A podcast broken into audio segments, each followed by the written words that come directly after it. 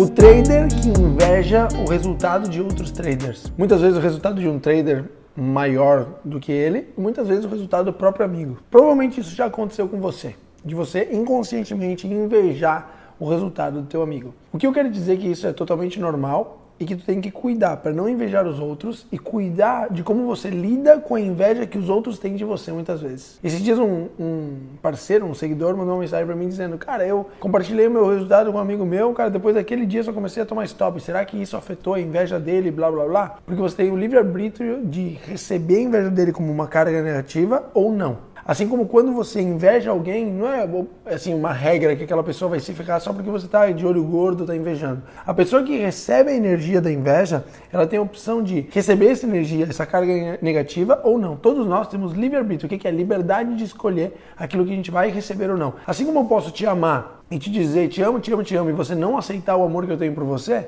você tem o direito também de não aceitar a inveja que os outros têm de você. Então, dois cuidados a respeito da inveja. Primeiro, muito cuidado quando você inveja alguém. Substitui inveja por admiração, porque se você está invejando alguém, porque aquela pessoa tem resultado. Se aquela pessoa tem resultado, ela pode te ajudar. Então, admire ao invés de invejar. E segundo, se alguém tiver, você estiver sentindo que alguém está tendo inveja de você, você simplesmente não aceita essa energia e diz: essa energia não vai me afetar por quê? Porque eu sou eu, a pessoa, a pessoa, o que ela pensa sobre mim não tem nada a ver comigo, tem a ver com ela, porque ela pensa algo sobre mim, mas não é aquilo que eu sou.